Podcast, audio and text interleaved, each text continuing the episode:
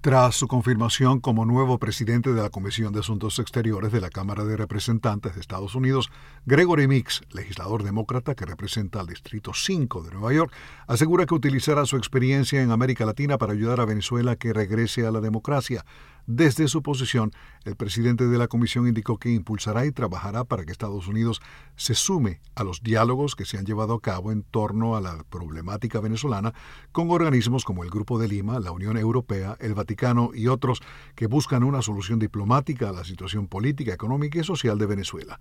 En entrevista con Cristina Caicedo Smith de La Voz de América, Mix fue consultado acerca de si respalda la gestión del presidente interino Juan Guaidó.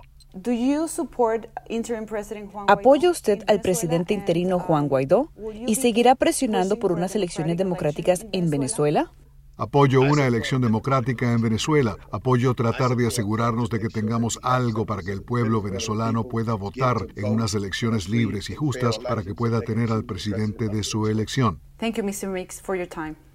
Mix explicó que dentro de sus primeros planes como presidente de la Comisión de Relaciones Exteriores, tiene previsto viajar a la frontera colombo-venezolana. Alejandro Escalona, Voz de América, Washington.